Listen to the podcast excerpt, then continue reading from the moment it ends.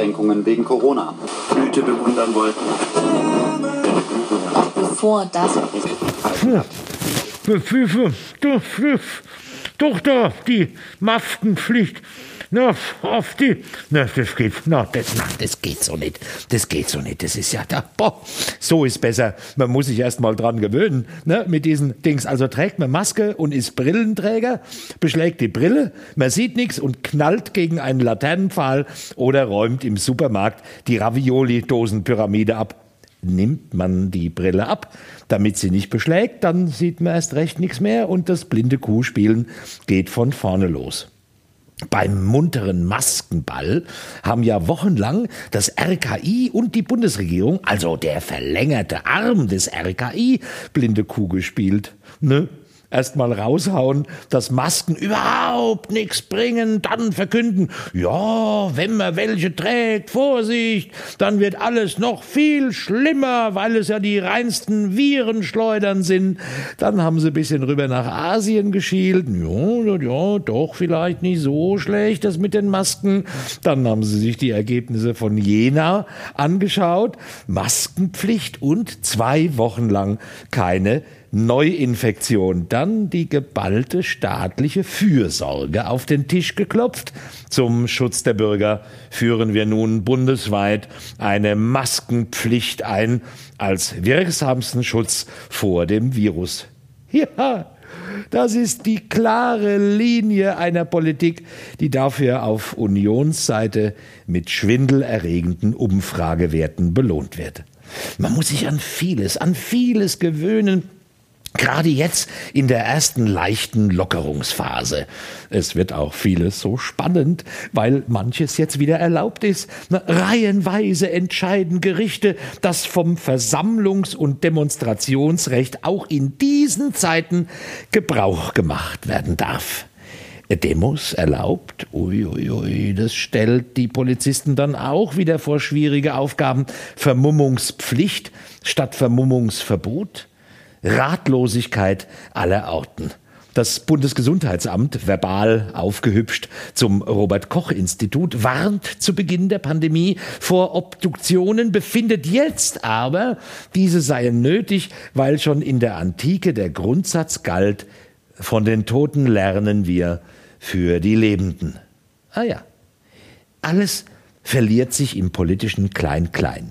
Beim Südgipfel in Ulm ergingen sich in dieser Woche die Ministerpräsidenten Söder und Kretschmann in Selbstbeweihräucherungsergüssen als die Gemeinschaft der Umsichtigen im Kampf gegen die West- und Nordländer als Gemeinschaft der Uneinsichtigen.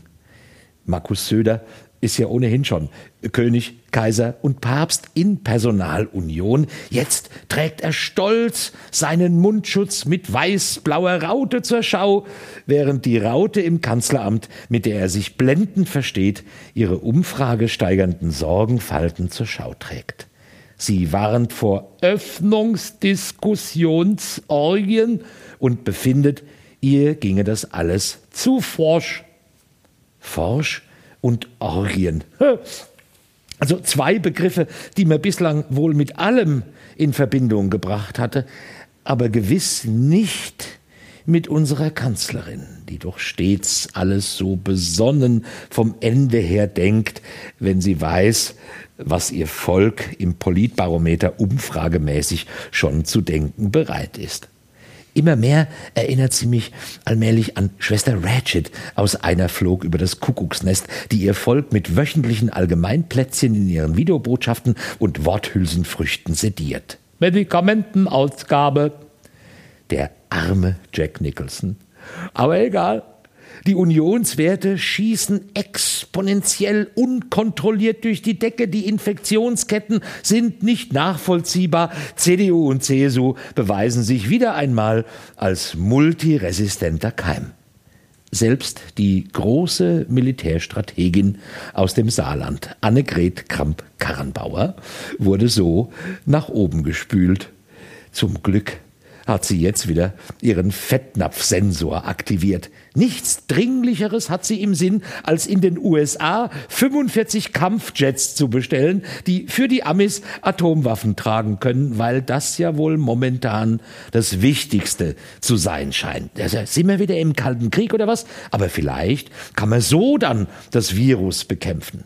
Donald Trump würde ihr sofort zustimmen, der als Supermediziner seinem Volk ja auch rät, sich gegen Corona Desinfektionsmittel intravenös spritzen zu lassen oder Chlorbleiche zu trinken. Ein paar Selbstversuche gingen letal gründlich daneben, aber egal, für solch weise Ratschläge eines via Twitter täglich Einzeiler verfassenden Einzellers müssen halt auch mal Opfer gebracht werden. Wie geht es weiter mit dem Virus? Wann, wenn wir es endlich überstanden haben? äh, gar nicht.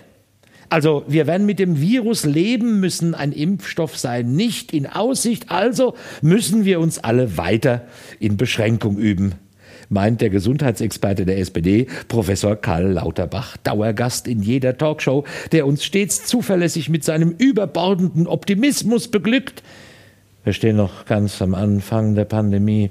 Wir können äh, Millionen Opfer beklagen müssen. Äh, die Lockerungen kommen viel zu früh. Wir müssen jetzt erst einmal Covid-19 überstehen und wenn wir dann, sollten wir die Lockerungen in zwei, drei Jahren äh, ausweiten können, zumindest ein Medikament haben, das äh, aber auf die Nachfolgeviren Covid-20, Covid-21 und Covid-22 äh, äh, nicht reagiert, dann wird sich zeigen, dass wir den Lockdown viel zu früh beendet haben und dann kommt die siebte und die achte Welle und äh, dann wird das verheerende Auswirkungen auch auf unser an sich vorbildliches Gesundheitssystem haben, mit Folgen, die noch kein Arzt der Welt äh, jetzt äh, absehen und wird beherrschen können. Was für eine Stimmungskanone! Der Gesundheitsexperte der SPD, ein toller Epidemiologe, sagen viele, sein Fachgebiet, jo, nur wenn er auf diesem Gebiet doch eine solch international anerkannte und ausgewiesene Konifere, äh, Koryphäe war, warum forscht er dann nicht hochdotiert an den bedeutendsten Instituten der Welt, sondern treibt sich in der lausigen Politik herum, noch dazu in der SPD? Ähnlich Helge Braun, der Kanzleramtsminister, von der Kanzlerin deshalb dazu erkoren, weil sie ihrem Motto treu blieb, lass schwache Männer um mich sein, Helge Braun, der uns jetzt vor Übermut warnt. Jo, sagen alle, ja, der Mann ist Arzt, der weiß, wovon er redet, ein Arzt im Kanzleramt. Naja, er war wissenschaftlicher Mitarbeiter an zwei Universitätskliniken. Dann wurde er schon im Kabinett Merkel II parlamentarischer Staatssekretär. Aber er hätte Arzt werden können, wenn er der Verlockung der Politik nicht erlegen wäre. Diese ganzen Experten, die sich in Politik und Bundesbehörden verdingen, ich weiß nicht, manchmal erinnert mich das so ein bisschen an meine Schulzeit. Ne? Wenn wir da zum Schularzt antanzen mussten, oh, da war auch jedem klar, Amts- und Schulärzte, ja, das sind die, die es draußen irgendwie nie gepackt haben. Nein, das war jetzt gemein.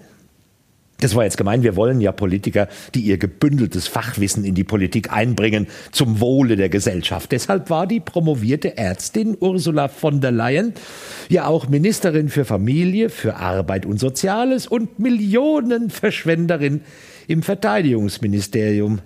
Seltsamerweise aber nie Gesundheitsministerin. Ein Fachgebiet, in dem sie sich hätte auskennen können. Gut, sie wurde 1958 in Brüssel geboren. Damit war ihr das umsichtige Geschick als künftige EU-Kommissionspräsidentin natürlich schon genetisch in die Wiege gelegt. Alles andere waren nur lästige Zwischenstationen. Alle, alle melden sich auf einmal zu Wort. Norbert Röttgen warnt vor Lockerungsdränglern, so als wollte er sagen, mich gibt's auch noch, Herr Lehrer. Christian Lindner versucht verzweifelt, die FDP irgendwie doch noch im Gespräch zu halten, diese überflüssige liberale Resterampe als Wurmfortsatz der Wirtschaftslobbyisten, die schon Lockerungen für die Wirtschaft gefordert hatten, bevor das Virus überhaupt da war. Einen hat man vergessen in dieser Woche. Ein großer ging von uns, obwohl er körperlich eher klein war. Norbert Blüm. Vergessen im Corona-Taumel, abgeschoben auf Seite 5 der Bildzeitung mit einem letzten Grußwort verfasst von Horst Seehofer. Gut, Blüm ja, so einer passt auch bei der CDU halt nicht mehr ins Parteiprogramm. Ne? Arbeiter, sozial eingestellt, stets mahnend vor sozialen Verwerfungen. Einer, der vor ein paar Jahren im Winter in einem griechischen Flüchtlingscamp übernachtet hatte, um die Schande Europas anzuprangern. So einer war für die Neokonservativen schon seit langem nur noch ein nervender, lästiger Sozialtant. Was würde er wohl zur Corona-Krise sagen? Ne, vielleicht sowas wie inmitten all dieser schlauen Virologen und Infektiologen. Da fehlt mir eins, der Mensch. Warum darf der Werkzeugmacher, einer wie ich es war, an der Werkbank stehen, täglich zur Arbeit gehen, da nimmt das Virus scheinbar sofort Reis aus. Aber nach der Arbeit darf er nicht mit den gleichen Kumpels, mit dem gleichen Sicherheitsabstand im Biergarten sich sein Feierabendbier gönnen. Ich, als einfacher Kadett, der ich bei Opel war, verstehe nicht, was manche Kapitäne, Admirale und Diplomaten so beschließen. Er würde auch nicht verstehen, warum die Kapitäne für das danach keinerlei Plan haben, von allen Volkskadetten aber klare und dezidiert durchdachte Konzepte fordern. Hm, ja, vielleicht hilft manchmal doch der gesunde Menschenverstand. In diesem Sinne, bis nächste Woche, gesund bleiben